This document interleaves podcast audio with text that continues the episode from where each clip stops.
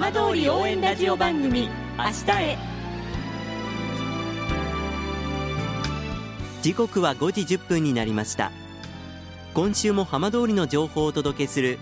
浜通り応援ラジオ番組明日へのスタートです。まずは今週の浜通りニュースです。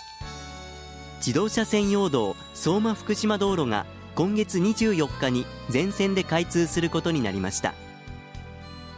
国が震災と原発事故からの復興支援道路と位置づけ整備を進めてきました。全線開通により福島県と山形県など広域観光の活性化や物流の円滑化による地域産業の進展救急医療体制の充実などが期待されています。大熊町が町内の大河原地区に整備してきた商業施設が今月5日にオープンしました。おととし一部で避難指示が解除されてから高級的な商業施設がオープンするのはこれが初めてです。住民の利便性が向上すると期待が高まっています。さて毎週土曜日のこの時間は浜通りのさまざまな話題をお伝えしていく15分間。震災と原発事故から10年。ふるさとを盛り上げよう。笑顔や元気を届けようと頑張る浜通りの皆さんの声浜通りの動きにフォーカスしていきます。お相手は森本洋平です。どうぞお付き合いください。浜通り応援ラジオ番組明日へ。この番組は地球を守る未来をつくる東洋システムがお送りします。代わっては浜通りの話題やこれから行われるイベントなどを紹介する浜通りピックアップです。桂尾村ではふるさと納税の返礼品として村で採れる羊肉を使った桂尾カリーが新たに誕生しました。今週はこの桂尾カリーについて桂尾村づくり公社事務局長代理の万谷良平さんにお話を伺います。万谷さんよろしくお願いいたします。はい、よろしくお願いいたします。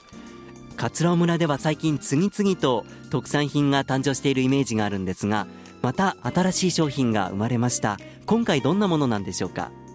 はい、えー、今回はですね桂尾村産の羊肉を全国的にですねお届けしたくてふるさと納税の返礼品で、えー、羊肉をスライスをお送りしてるんですがそれの加工の過程でどうしても出てきてしまう歯切れの肉を使いまして、ええ。えー、とても美味しい部位ですのでそれを使ったカレーを作らせていただきました。まず桂尾村で羊肉っていうと今まであまりイメージなかったんですが実際こう桂尾村の中ではこうどういった位置づけだったんでしょうか？はい。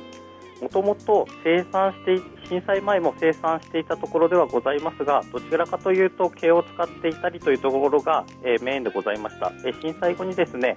株式会社牛屋さんという会社さんがありましてそちらの吉田さんという生産者さんがですね、えー、羊のお肉にですね、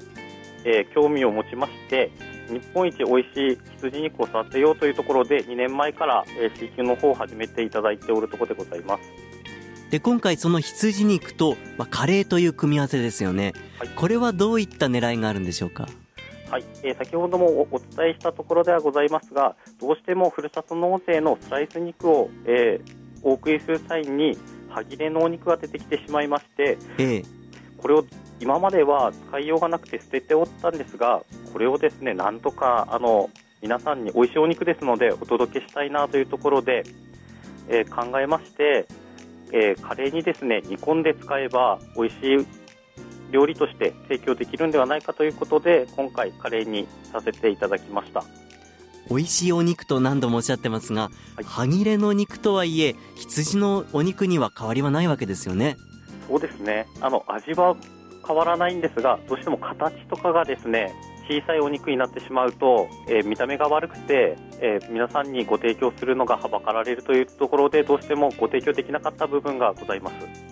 今回この完成したカツラオカリーマイヤさんもこちら召し上がられたんでしょうか？あはい私もあの試食からあのずっと、えー、食べさせていただいております。実際味わっていかがでしょうか？もうあの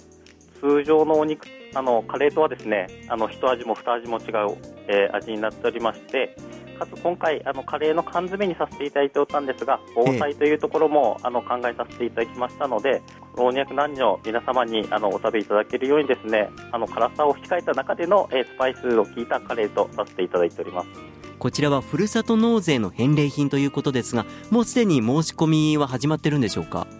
はい、えー先行させていただきまして昨年の12月から、えー申し込みの方は始めさせていただいておりましてすでにですね20名程度の方にですねお申し込みのほどをですねいただいておりるところでございます。ふるさと納税の返礼品ということで販売の方はいかがですか？あーその皆さんからですね、えーあのお話しいただくところではございますがええ。先ほどもお伝えしたようにあの歯切れのお肉で作らせていただいているところもございますのでどうしてもあの量に限りがございますのでええ。今のところは値段をつけずにですね大切な方への、えーお礼の品ということで、えー商品をですね大切にあの扱わせていただこうと考えております。まさにこの返礼品に適したもの返礼品にぜひという思いから今回選ばれたということなんですね。あそうですね、まあ、もちろんあの羊のお肉がですねどんどん全国に広まっていきましたら、えー歯切れのお肉もたくさん出るところでございますのでその際にはですねぜひ皆様のお口に届くようにですね商品化の方も考えていきたいと考えております。そして桂尾村では、まあ、これ以外にも様々な特産品がすでに誕生しています。こういった特産品を発信する取り組みもインターネットなどでされているそうですがどういったものなんでしょうか？はい、ありがとうございます。えー、桂尾村づくり公社としてまして、えー、桂尾村の特産品を、えー来ていただくだけではなくてですね、このコロナの状況もございますので、ええ。えー全国の方に届けたいということで、EC サイトを立ち上げまして、桂尾の一品ということで、えー4月1日から、えーオープンさせていただきました。はいこちらのサイトにはどういったものが掲載されているんですか？はい、桂尾村のお米ですとか、えー取り立ての野菜、えーその他、えー桂尾のおせんべいも作りましたので、そういったものですとか、あとは桂尾村のですね、えーゆるキャラでありますしみちゃんのぬいぐるみですとか、そういったものを掲載させていただいております。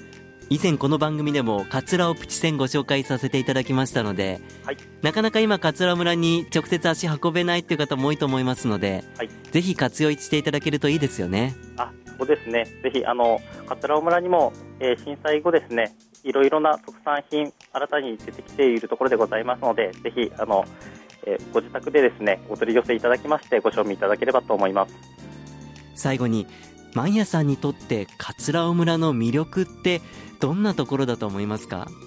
一人一人がですね暖かいところでもございますしえかつ震災後はですね挑戦できる場になっていると思いますので特に今年の4月からもですね新しい若い仲間が増えておりますのでそういった方々のあの挑戦できる場になっていて非常にあの魅力的な場所になっているのかなと考えております。これからも桂尾村私たちも応援していきたいと思いますマンヤさんどうもありがとうございました、はいこちらこそありがとうございました。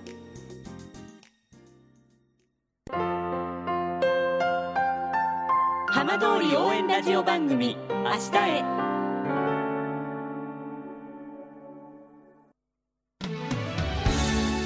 浜通りの情報をたっぷりでお送りしてきました